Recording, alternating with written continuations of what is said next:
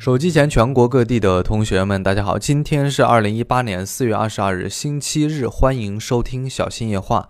如果你在蜻蜓 FM 听到我的声音，你可以关注一下我的微信公众号“真的李小新”啊，就可以参与本期话题的互动。好，今天来看到的新闻，第一条是和魅族手机有关。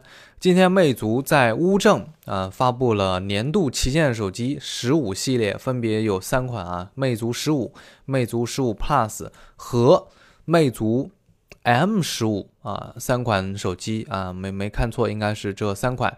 然后 M 十五呢，就是一个低配版的十五啊，卖的比较便宜，一六九九。然后魅族十五和这个魅族十五 Plus 呢，可以说是一个相对高端一点的。呃，十五的话，它是骁龙六六零的处理器，标准版呢是二四九九，呃，十五 Plus 呢是三星的这个八八九五，标准版是二九九九元，啊，整体的价格大概如此啊，三个层次的产品，然后外观方面呢，就是我们下面来主要详细说一下这个系列的手机，先说一下这个 M 十五吧。M 十五，我就看一下官方的这个详情页面，跟大家简单分享一下。它只有一个版本，就是六十四 GB 的。然后颜色的话有三个：红色、金色和黑色。嗯，和黑色是一个金属的机身，磨砂的表面磨砂设计。呃，价格是一六九九，六十四 GB。呃，电池呢，三千毫安时，支持 M Charge 三点零，也就是十八瓦的快充。呃，屏幕啊，这三款手机的屏幕都是。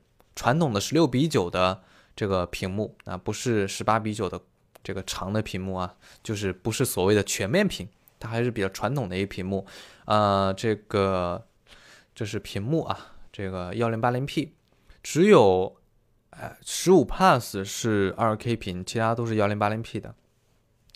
然后这个魅族 M 十五呢是四 GB 的内存，后置摄像头是 IMX 三六二啊。iMax 三六二，其他方面就没有更多的内容了。主主要的这个处理器呢是骁龙六二六，所以卖到了一六九九元，我个人觉得不值得买。相相相比较呢，这个呃同价位的更好的选择就是魅蓝 E 三，对吧？所以我不推荐这个 M 十五啊。好，下面说这个十五和十五 Plus，我们来看着这个新闻来讲啊。这个魅族十五呢，采用了也是这个不锈钢加铝合金的机身，就是一个金属的机身。然后正面的设计，先来看正面的设计啊。正面的设计，这个白色版确实特别好看，只有魅族十五是有白色版，十五 Plus 的话是没有白色版的。啊，没有白色版，魅魅族十五的白色版特别漂亮。正面的话是一个微风的听筒天线，然后呢居中的前置摄像头，然后下巴上呢有一个圆形的一个 Home 键，整个看上去还是非常精致的。尤其是在它的超窄边框的点缀之下，我觉得这个设计确实特别好看。我我个人觉得还是不错的，尤其是正面很 很有感觉，就是有当年的。M X 三的感觉很惊艳啊！背面的话，由于它是陶瓷的这个工艺嘛，这个所谓的钢琴烤漆的工艺，呃，就是看上去也比较的光滑啊。个人觉得这个白色的 M 白色的十五是比较漂亮啊。然后 M 十五 Plus 呢，就是正面区别不大啊，正面没什么区别。呃，背面的话，它采用的是一个拉丝的工艺，拉丝表面好像也是。有这种，呃，就是表层的处理的覆盖啊，就是表面它肯定不是那种特别粗糙的，应该也是一种光滑的感觉啊。从这个渲染图上看是这样子的。然后十五和十五 Plus，呃，都有不同种的颜色，这个具体大家到它的官网去看。它的工艺呢，就是这种拉丝的工艺，看上去拉丝的表面摸起来的手感呢，应该还是比较圆润的啊。好，我们继续看这个新闻。呃，就是乳叫乳摇白啊，这个乳摇白是采用了钢琴烤漆的工艺，啊，采用了这个日本的什么高级的涂料啊，手感肯定非常好啊。我个人认为拉丝的比较难看啊，我喜欢这个钢琴的烤漆的白色的这一款，就是在外观上面，嗯，所以我个人也非常喜欢这个十五，而不是十五 Plus。然后屏幕方面呢，两款啊都是三星定制的 Super AMOLED 显示屏，呃，边框啊最窄的话有1.175毫米，超窄边框啊，十五是 1080P，1080P 是5.46寸，所以我个人觉得这个尺寸的 1080P 可能还是会有一点颗粒感啊。然后十五 Plus 的是五点九五寸二 K 的屏，那这个颗粒感几乎就没有，屏幕应该是比较完美的啊。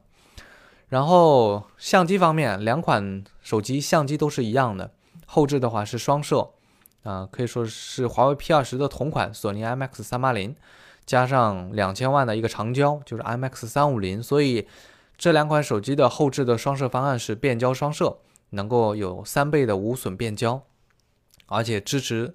四轴的光学防抖，那应该是目前也算是一个旗舰级的相机表现吧。具体的话，我们还是要看实际的对比。然后前置摄像头是两千万像素，f 二点零的大光圈，支持美颜功能。处理器方面，魅族十五是采用的高通骁龙六六零的处理器，我们是比较熟悉的。骁通呃骁龙六六零的话，目前卖的便宜的也就一千五百块钱左右。那卖的贵的话，像 OPPO 跟 vivo 能够卖到三千多，所以它卖二四九九可以说是一个折中的价位。然后十五 Plus 呢，用的是三星的旗舰级的八八九五啊，三星旗舰的八八九五。之前的话，八八九五一般都是跟骁龙八三五啊作为这个对比，所以很显然在旗舰处理旗舰手机当中，这个十五 Plus 在性能上面，我个人认为还是有一点。呃，落后。其实从安兔兔跑分就可以看出来，它好像还是十八万还是十九万分，跟目前的骁龙八四五比起来，差了八九万，这个差距还是比较明显的啊。然后内存方面啊，这个十五的十五的话是四 GB 内存和六十四、一百二十八的可选的闪存，十五 Plus 是六 GB 内存、六十四和一百二十八的闪存可选，都是 Type C 的接口。然后保留了三点五毫米的耳机孔。电池方面呢，十五是三千毫安时，十五 Plus 是三千五百毫安时，都支持 M Charge 四点零的快充，也就是能够达到二十四瓦。最巅峰的话是十二伏二安的这个充电功率。呃，值得一提的是，这个魅族十五呢，十五系列啊，应该是有这个叫 M Engine 的叫触感引擎。我猜啊，应该是用了一个所谓的线性马达，然后跟苹果的那个手感可能会比较接近。啊，我我不知道它现在的具体是，呃，完成度怎么样，但是应该是比普通的安卓的那个震动要好得多啊。毕竟，呃，看这个渲染图，它体积也比较大，所以震动的手感可能是目前国产手机里边最接近苹果震感的这么一个这个震动的手感啊。最后看一下价格，价格的话。魅族十五四加六十四是二四九九元，四加一百二十八是二七九九元，提供了四种颜色，就是黑色、金色和蓝色，还有白色。我个人比较推荐这个十五的白色，特别漂亮啊！估计这个白色也是最缺货的一个版本。十五 Plus 是六 GB 加六十四的闪存，两千九百九十九元起；六 GB 加一百二十八 GB 是三千二百九十九元。然后有三种配色，就是黑色、金色和灰色。然后可以看到，整个定价策略上面呢，我觉得还算是比较克制，可能也考虑到目前的舆论啊，对吧？魅族现在其实还是挺艰难的，如果执意要定价特别高的话，很显然大家会接受不了。而且这款产品最大的槽点就是在全面屏时代，它还提供了一个十六比九的传统的屏幕规格，这个给人看上去呢就不那么的。不那么的潇洒，对吧？就是别人的屏幕很长，你这手机拿出来短了，感觉短了之后呢，就有点胖，对吧？就有一点土肥圆的感觉。虽然我们看渲染图的时候挺好看的，但是拿到手可能真的会给你一种土肥圆的感觉。渲染图当然好看，实物的话应该还是有有这个有这个差距啊。所以这个魅族十五系列的手机，我个人觉得。其实还可以，啊，还不错，就是没有那么疯狂，把价格堆得很高啊，还还不错。但是呢，从性价比角度来讲的话，不是那么的高啊。就如果你追求性价比的话，呃，我还是不推荐。那如果你是魅族的粉丝啊，支持魅族，希望能够走出困境，那我觉得这款产品可以去支持一下，毕竟在设计上面还是不错的，尤其是白色的十五啊，比较漂亮啊。呃，就这么多啊，因为没有拿到手机嘛，我也不能说这个体验到底怎么样，后续再说吧。然后在魅族发布会上呢，提到一首歌，就是叫严小快写的，当中有一首有一首歌词叫“不曾在你辉煌时慕名而来，也未曾在你低谷时离你而去”，呃，写的很好。然后这个严小快呢，是魅友，也是我的朋友，哈哈，盐城人啊，他是，呃，我当年是二零一四年的时候认识他的，对，二零一四年的时候认识他的，在。二零一四年我做那个锤子线下活动的时候认识他，然后很很遗很遗憾那天他没来，然后我们都叫他筷子哥，他是一个民警，对，没记错的话应该是啊，我可能 会弄错，应该没记错的应该是啊，都叫他筷子哥，他自己会写音乐啊，写了一首跟魅族有关的这个歌曲，那今天被发布会上被拿出来，好吧好吧，嗯，多扯了一点啊，好来看下一条新闻是和。这个苹果有关，然后四月二十二日中午的消息，这个这个推特上面著名的科技爆料大神 Sharlex 分享了一张号称就是新的 iPhone 全家福的照片。那不过它标记这个可信度仅有百分之三十三，我们还是来看一下，因为目前距离苹果新品发布会还有小半年的时间，秋季发布会啊，一般苹果会在秋季更新他们的 iPhone 产品。然后这个渲染图的话，可以看到跟目前 iPhone Ten 的，就是在外观上面几乎没什么区别，只是大小不一样啊。分为三个版本：五点八英寸的、六点一英寸的和六点五英寸的。然后对对应的呢，分别是五点八寸的叫 iPhone Ten S，就是 iPhone Ten 的第二代。然后六点一英寸的呢叫做 iPhone 九，那六点五英寸的叫做 iPhone Ten Plus 啊，iPhone Ten Plus 三款。然后其中五点八寸和六点五寸延续了 OLED 的显示屏，六点一寸六点一寸则是 LCD 屏。哎，这个就很好奇了，LCD 屏它怎么能够把下巴给做没了呢？LCD 屏弯不了的呀，对吧？这个就有点让人，嗯，呃，有点好奇啊。我们还是静静的等待苹果的新品发布会啊。下面一条呢是和中兴有关，最近关于中兴的新闻比较多，由于它。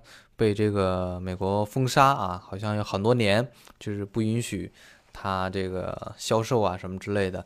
然后最近其实有很多文章嘛，就是写我们国产的芯片啊、系统啊这些东西。然后今天上午的消息，美国商务部高级官员周六表示，商务部已经批准中兴提交更多的证据。也就是说，这个事情会不会有所谓的转机呢？我们还是进一步等待更多的消息。然后我想说的是什么呢？就是大家没有必要把所有的矛头都指向美国政府啊，或者怎样的。其实更多的要从我们自身去找找问题。就是说白了，就是当你自己强大了，你还怕这些东西吗？对吧？说白了就是你自身其实是有问题，但是你没有意识到，然后整个舆论呢会把公众引引导到就是骂美国人的这种境地上来。其实我觉得没没太大的必要。然后又有一些说啊，我们要不要限制一下什么进口什么之类的，就是啊不让苹果在中国卖。对吧？你们不让我们中兴进入你们市场，不让华为进入美国市场，那我们也不让苹果来，也不让高通来，也不让什么三星都滚蛋。然后我们，我们中国就就用华为手机，用小米手机，不挺好的吗？我觉得，就是有这样的想法的人，怎么讲呢？就是没有全球化的视野。如果你禁止了，禁止了高通，禁止了安卓，禁止了这些东西，那我们中国厂商是造不出手机的呀，对吧？所以，万变不离其中的还是我们自己要强大。如果有一天我们国内的芯片制造业能够达到像高通那样的水准，包括我们的软件设计，对吧？然后我们的什么闪存啊、内存啊、屏幕啊都能够超越韩国，能够跟韩国媲美，那我们可以自己去做嘛，都可以。但是目前还不允许，是不是？所以。就是不要无脑的去去希望我们国家去禁止销售什么苹果手机，对吧？禁止这个什么韩国啊、什么三星啊这些进入中国市场。我觉得我们要呃我们要保护或者鼓励我们国产手机公司的发展。然后很多国产手机公司也是走出去，包括小米啊、OPPO、vivo 啊这些，在印度卖的也特别好，对吧？我他们其实也走出去了，所以我们其实更多的要要以这种开放的呃心态去面对这一切，就好像很多人觉得美国人不开放，对吧？贸易保护什么之类的，那如果你跟他一样，不就沦为一丘之貉了吗？对吧？其实我对这东西不太懂。简单说一下我个人的愚见啊，仅此而已。最后来看到的是油品上架了，嗯，上上架了一个叫高低帮的帆布鞋。哎呀，这个很轻松的一条新闻。这个牌子怎么读？不会读啊。这个叫 U I U L Mark 是吧？呃，这些品牌就喜欢取这些英文名，挺讨厌的，就来考验我这种英语不及格。不及格的人真是可恶。然后该帆布鞋呢是由幼旅优品杭州科技有限公司发货并提供售后。这个鞋子的价格是九十九元。然后它也在该公司呢也在曾在小米众筹众筹上上架过二百九十九元的双面叫什么双面穿的羽绒服，二百九十九元的羽绒服应该是很轻薄的那种啊。然后这个高低帮的帆布鞋呢是九十九块钱，采用了这个叫。荷叶效应仿生面料，就是水洒上去之后，它能够滚下来，是吧？荷叶嘛，对吧？大家想一下，接天莲叶无穷碧的荷叶啊。然后在细节方面呢，采用的是双层帮面设计，根据亚洲人脚型定制。好吧，好吧，这都是广告啊。目前这个同品牌的帆布鞋，就是大品牌的这个帆布鞋，都在两三百元左右。然后这款呢，只要九十九，可以说是性价比十足，大家可以去关注一下啊。哎呀，我感觉最近牙疼，牙有点疼。好，呃，要不要读各位的留言呢？我看一下，时间也不早了，所以就不读留言了。大家早点睡觉。周日啊，每到周日开一下赞赏，你可以支持一下我啊，给我打赏。好，感谢各位的支持。晚安，明天见。